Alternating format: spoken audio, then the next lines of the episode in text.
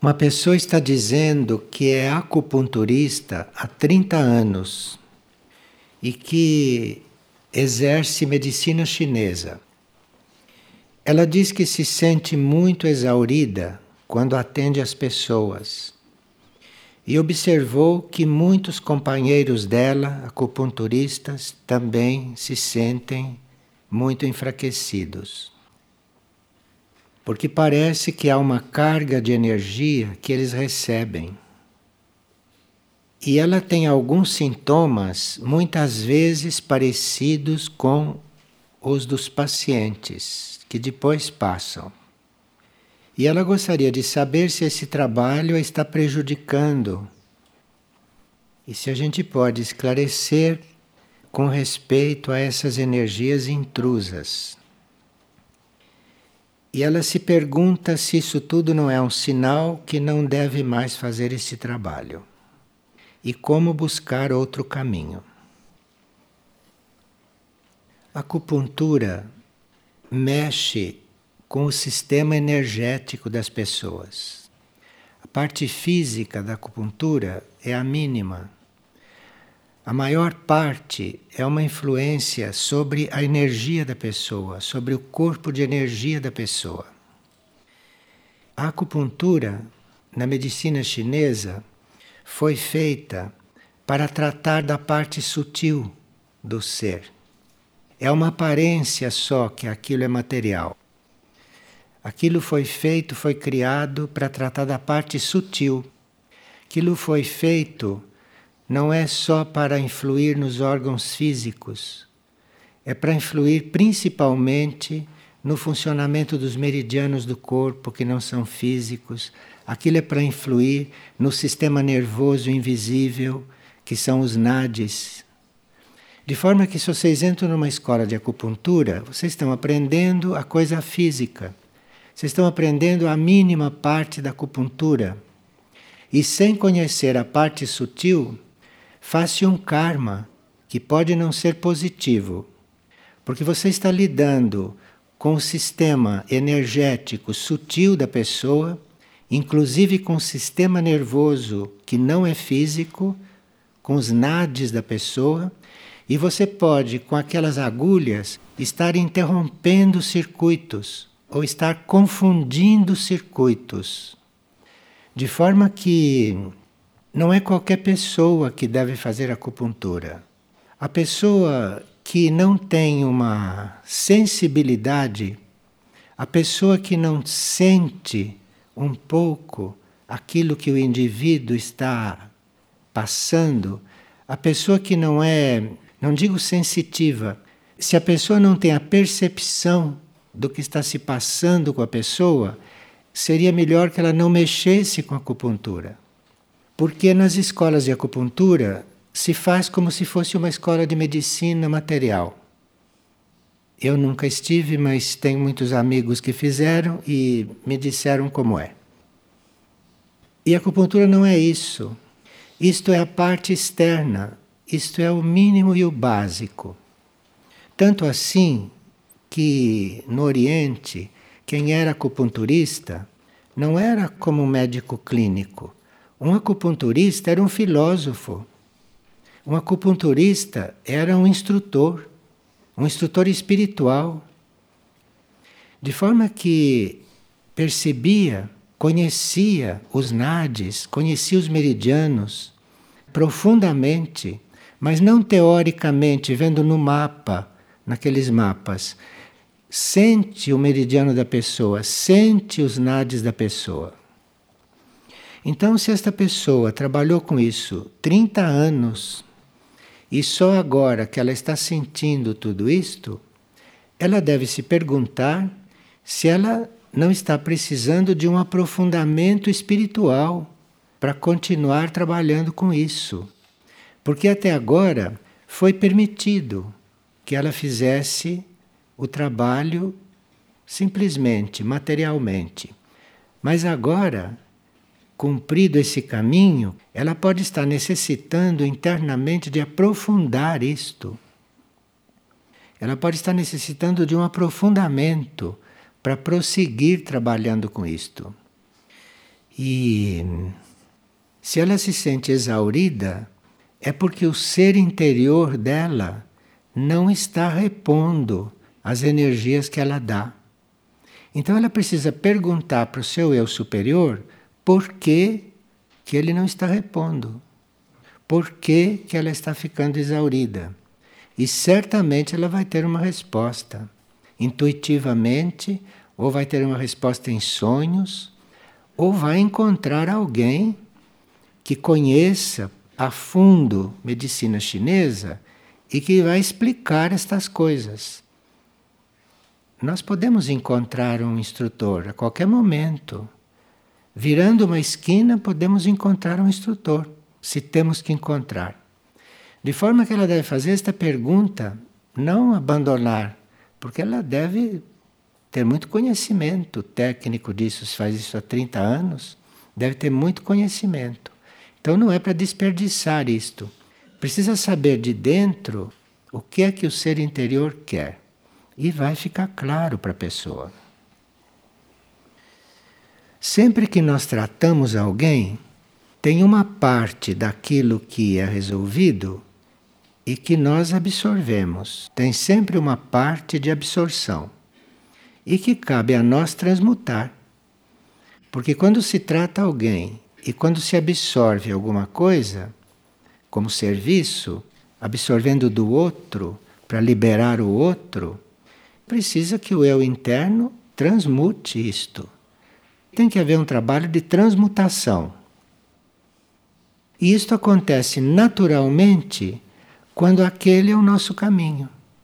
Então, se naquele momento o eu interno quer trabalhar como médico, se ele quer trabalhar como terapeuta, se ele quer isto, naturalmente ele vai transmutar tudo que você recebe. Se não existe uma transmutação daquilo que você recebe, é porque alguma coisa deve ter mudado. Ou ele não está participando da tarefa. Porque se ele está participando, não tem perigo algum que a gente fique intoxicado. À medida que você vai recebendo, vai transmutando. Não há nenhum processo de intoxicação se o ser interior está no processo. Então precisa perguntar internamente se ainda é isto, ou quais são as novas instruções que a pessoa tem que receber e assim por diante. Existem uns livros aqui em Figueira que talvez possam ajudar esta pessoa. Os livros sobre cura, todos eles, não é? falam deste assunto. Todos eles formam o indivíduo. Principalmente a formação de curadores. Formação de curadores é um livro que, em princípio, não é muito não é muito receptivo.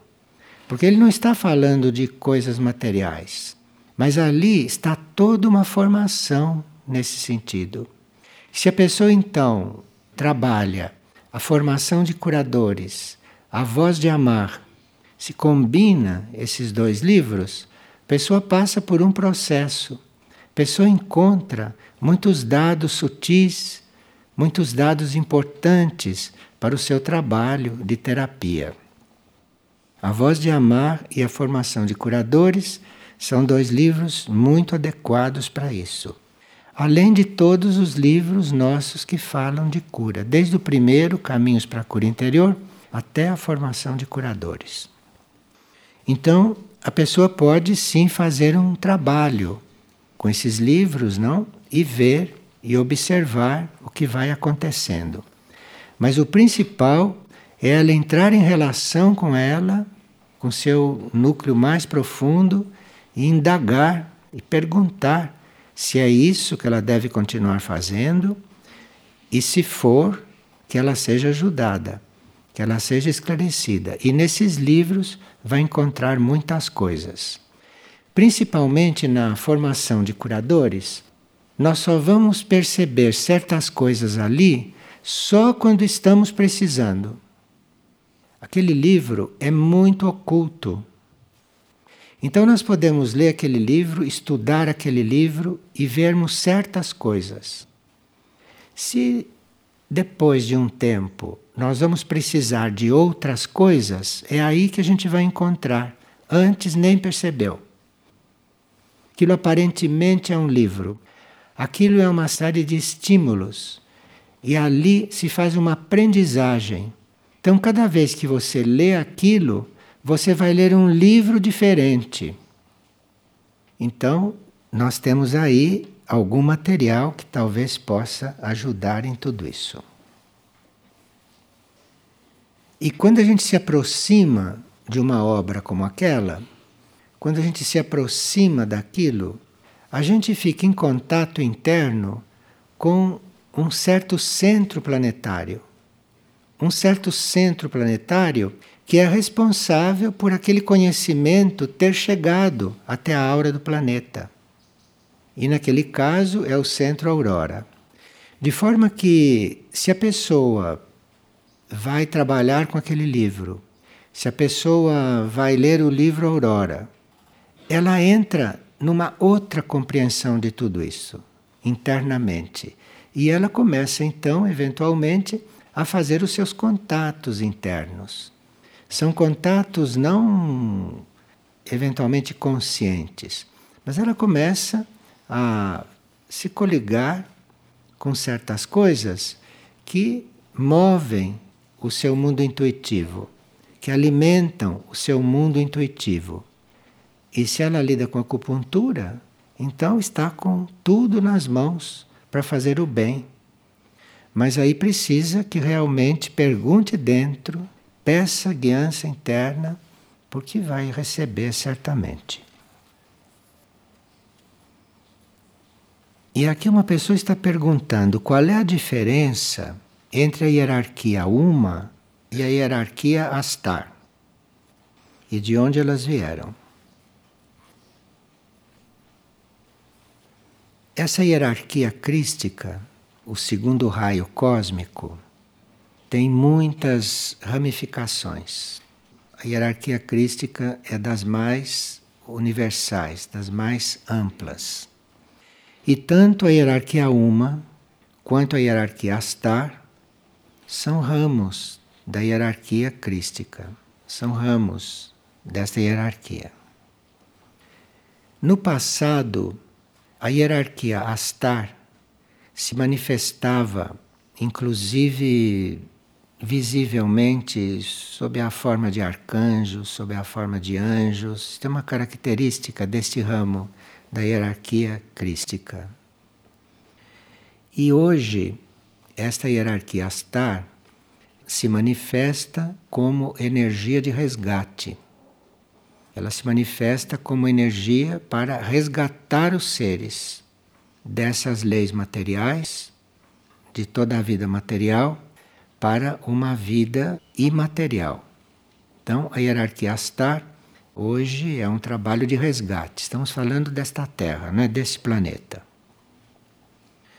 E ambas são como uma fonte de instrução para a humanidade. E elas trabalham juntas, se completam. Porque enquanto a hierarquia uma está proporcionando um ramo do ensinamento, a Astar está promovendo outro. Mas ambas lidam com o ensinamento. Ambas lidam com a instrução para a humanidade. Sendo que Neste momento, é muito importante o ensinamento filosófico religioso, mas para o novo homem. Então, se nós já temos em nós a semente da nova humanidade, se nós já estamos nos preparando para sermos o novo homem, então vamos compreender profundamente o ensinamento filosófico dessas duas hierarquias, o ensinamento atual dessas duas hierarquias, que não é um ensinamento como o ensinamento antigo. Astar e Uma não estão trazendo só o ensinamento antigo.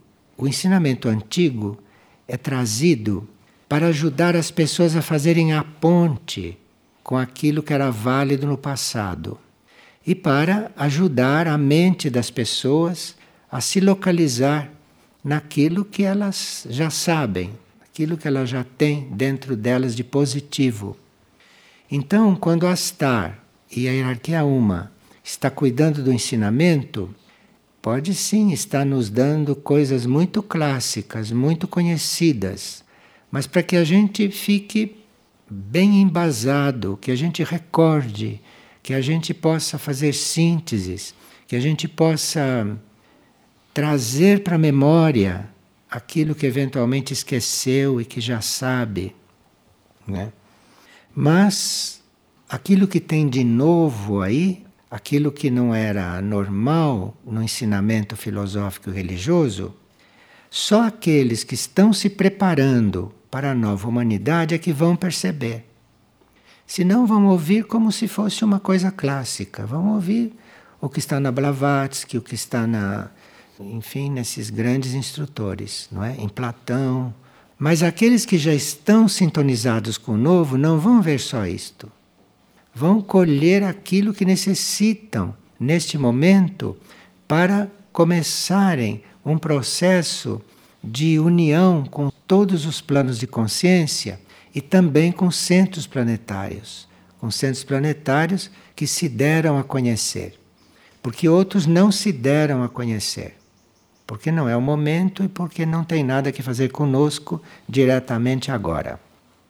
Mas os centros planetários, os sete, que têm a ver conosco agora, esses todos foram revelados e com o contato com estes centros, internamente nós vamos tendo este conhecimento novo.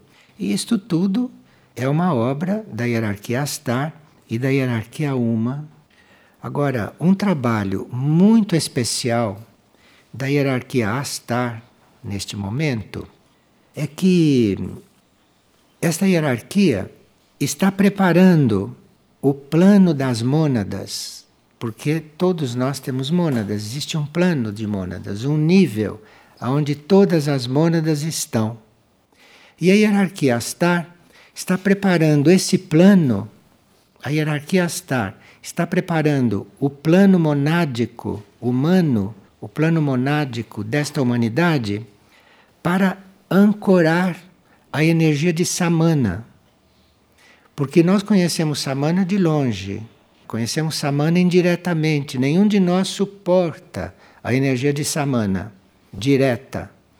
E a hierarquia Astar está preparando o plano monádico planetário para receber não só a energia de Samana de uma forma mais direta, mas que possa suportar a energia de Samana num ritmo mais constante, mais permanente. Este é o trabalho que Astar está fazendo agora. E claro que tanto Astar quanto Uma estão trabalhando no campo das mônadas, estão trabalhando as mônadas para que elas se integrem com bastante firmeza no seu caminho cósmico. Porque as nossas mônadas visam o caminho cósmico. O trabalho dessas mônadas aqui na Terra já foi através do reino mineral, já foi através do reino vegetal. Neste momento, as mônadas estão trabalhando aqui no reino humano, não é? Mas essas mônadas, terminando o seu trabalho no reino humano, essas mônadas devem começar o seu trabalho no plano cósmico. Esse é o nosso destino, o destino de nós todos. Porque as nossas mônadas já vieram desde o mineral, passaram para o vegetal, animal, agora estão no humano. E agora elas têm que assumir o seu caminho cósmico. É lá que se dá essa instrução, tanto Astar quanto Uma. Essas hierarquias, Astar e Uma, têm ligação e tem o, a origem em centros extraplanetários. Nenhuma delas é da Terra. Está na Terra a serviço. Mas o centro de polarização dessas hierarquias é extraterrestre, é extraplanetário. E elas acompanham as mônadas humanas no seu desenvolvimento até que essas mônadas ingressem nas escolas internas. Porque a uma certa altura as mônadas desenvolvem e ingressam numa escola interna, que pode ser uma escola, por exemplo, em um planeta sagrado. E essas hierarquias preparam então as mônadas para isso. E obviamente essas hierarquias também trabalham com os grupos de almas, não só com os grupos de mônadas. Nas mônadas, elas estão instruindo para que comecem a participar de escolas superiores. Em Vênus, em Saturno, em Mercúrio, enfim, em planetas sagrados, em planetas adiantados. Então, é um preparo das mônadas para isso, para essas escolas internas. E no nível das almas, estas hierarquias preparam as almas para ficarem conscientes dos seus grupos. Então, são hierarquias que trabalham internamente, não trabalham aqui assim abertamente. Trabalho é com a mônada, é com as almas, o trabalho é com a ligação com as escolas internas e um trabalho é com os grupos de almas, mas no nível das almas. E são muito ligadas essas hierarquias, são muito ligadas. No glossário esotérico, nós temos todos esses verbetes. Temos Astar, temos grupos internos e temos Astarashgram, Astarcheran. Astarcheran é muito conhecido, não como arcanjo. Enfim, tudo isso está aí para nós estarmos usando essas coisas para o nosso desenvolvimento. E esta pessoa está perguntando se podemos considerar que os sólidos de Platão são corpos que geram uma energia mais definida e estável. Os sólidos e as figuras geométricas têm muita influência sobre nós, como nós sabemos. Tem muita influência sobre nós e nós podemos encontrar na página 440 do glossário esotérico essas influências de alguns sólidos e de algumas figuras. Não se pode dar todas, porque é o indivíduo que vai depois fazendo os seus contatos.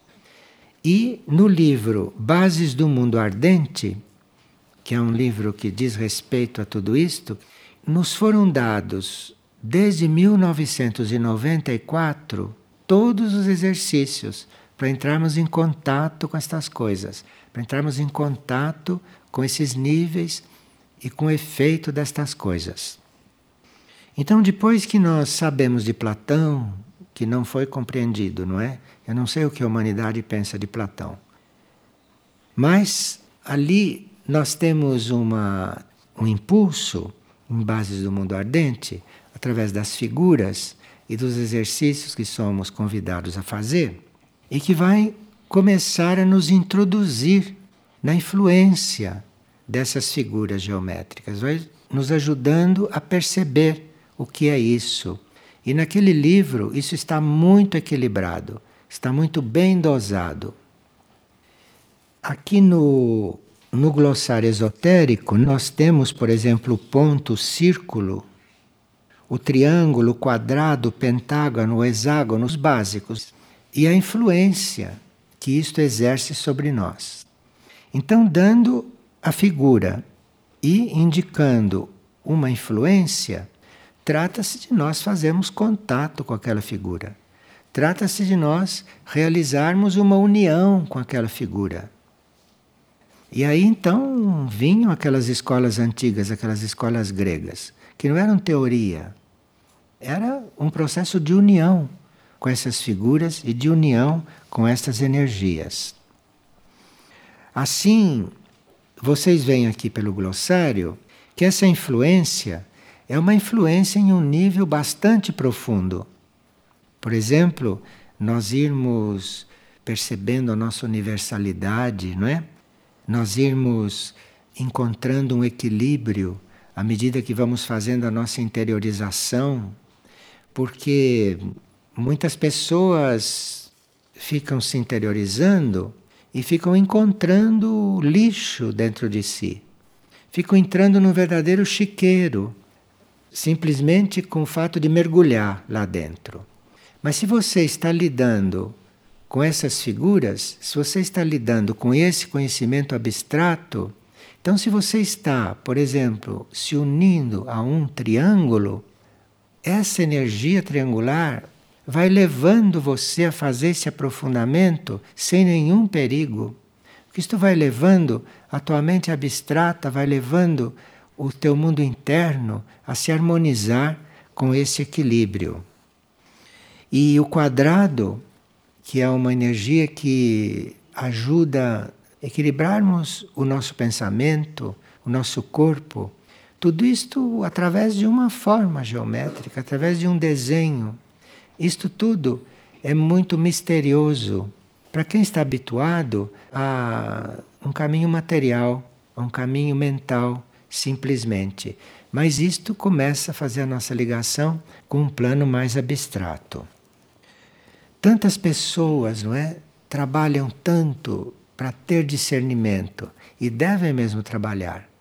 Mas esse discernimento tem horas que elas têm dificuldade para conseguir, porque o discernimento para desenvolver precisa que a gente esteja muito desapegado, senão não desenvolve discernimento. Porque se você começa a querer aplicar o discernimento em coisas materiais, em coisas egoístas, o que é bom para você, o que não é bom para você, você fica num certo nível, você não chega a alcançar o valor dessas energias. E você se unindo com um pentágono, você tendo diante de si a energia de um pentágono, porque aquelas linhas, aquela figura, aquilo representa uma ordenação de uma certa energia. Então, um pentágono dá uma ordenação numa série de energias.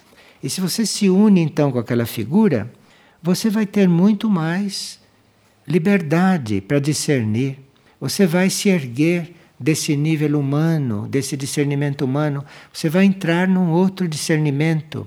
Então, para isso é que isto tudo foi feito e que isto tudo é conhecido. E isso tudo está à nossa disposição. Esses livros foram escritos todos logo no começo do trabalho, porque isso são coisas básicas, são coisas elementares para a gente ir quando sente necessidade, à medida que for precisando delas, ir lançando mão, ir usando.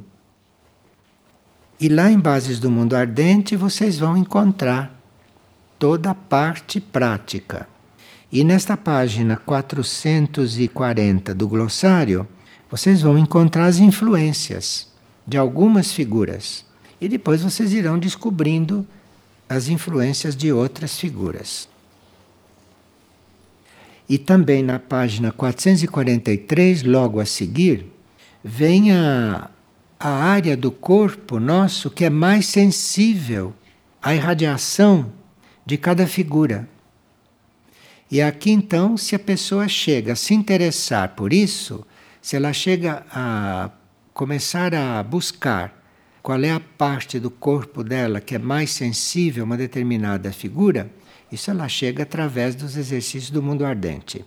Aqui então, ela vai ter outras figuras. Aqui começa a aumentar o repertório de instrumentos, como a estrela de cinco pontas, a estrela de seis pontas, não é? E o triângulo com um ponto no meio, enfim, dar vida a essas informações e não ficar só com isto de uma forma teórica de uma forma como se faz no, nas escolas normais, que fica tudo uma teoria, todo mundo gravando as coisas na mente, mas ninguém sentindo nada. Isto não é o caminho para estas coisas. Então, essas informações são para a nossa mente ir fazendo um contato com um mundo abstrato, com um mundo sem forma. E aí começar então um processo de aprendizagem. Veja, a hierarquia Uma e a hierarquia Astar está fazendo isto, mas no plano das mônadas e no plano das almas. E nós aqui temos os livros para ler, temos as coisas para escutar, temos o conhecimento teórico, mas sempre nos lembrando que essas coisas são para ser vividas, não só para se saber. E ele está perguntando se isto influi na nossa vibração. Basta que você pense nisso, a sua vibração já está mudando. Agora, se além de pensar, você ainda vai buscar, você vai ler, sua vibração vai mudando cada vez mais. Sua vibração vai mudando continuamente. E vibração é uma coisa que pode se tornar mais rápida, como pode se tornar mais lenta, dependendo em que tomada você coloca o seu plug. Então, se você põe um plug numa certa tomada, a sua vibração cai, fica lenta. Se você põe o plug numa outra tomada, mais em cima, a sua vibração fica mais sutil. Então você vai percebendo o trabalho com as vibrações. Vai percebendo. Você vai sentindo, vai percebendo vibrações, não? Você vai sentindo o estado de uma pessoa pela vibração, não pelo que ela fala, pelo que ela conta, pelo que você percebe, pelo exame clínico de laboratório. Você vai perceber pela vibração. Então, isto é todo um trabalho. Precisa a gente se dedicar a isso. Na escola antiga, de Platão e tudo, nessas escolas antigas, era isso que se aprendia. Então se entrava num certo tipo de vida, se entrava numa vida onde isso era o assunto, tudo isso era o assunto o motivo da gente estar ali. Então todos viviam, viviam todas essas coisas. Isto durou pouco. Durou pouco porque foi uma oportunidade única, não é? Que deveria deixar um rastro até hoje, mas a humanidade não respondeu como podia responder. Então tudo isso durou um século e depois ficou aí como história ficou aí como cultura. Durou só um século porque não houve uma resposta. Então todos aqueles seres não estavam aqui para perder tempo. Deixaram tudo escrito, deixaram tudo aí, não é? Formaram muitos alunos, os alunos corresponderam, estudaram muito, fizeram, mas hoje nós estamos reencontrando tudo isto, mas de uma outra forma, através dos centros planetários. Então, naquele tempo, tudo isso se concentrava na Grécia, ou se concentrava em outros lugares, na China, né, no Egito, dependendo do ramo, do ramo do ensinamento. E hoje isto tudo está concentrado nos centros planetários. E nós temos que chegar aos centros planetários. E os centros planetários chegam a nós quando nós realmente precisamos desse contato. E não por curiosidade quando nós precisamos desse contato.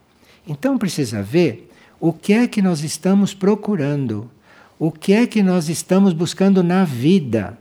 Se você está buscando uma receita de fazer bolo, ou se você está buscando o conhecimento, não é? Num certo nível. Precisa ver o que é que você está fazendo na vida. O que é que você está buscando na vida? Esta é a pergunta que nós temos que fazer. O que é que eu estou buscando na vida? Para a gente não se enganar. Porque se você está realmente buscando uma certa coisa na vida, os centros planetários estão aí para te servir.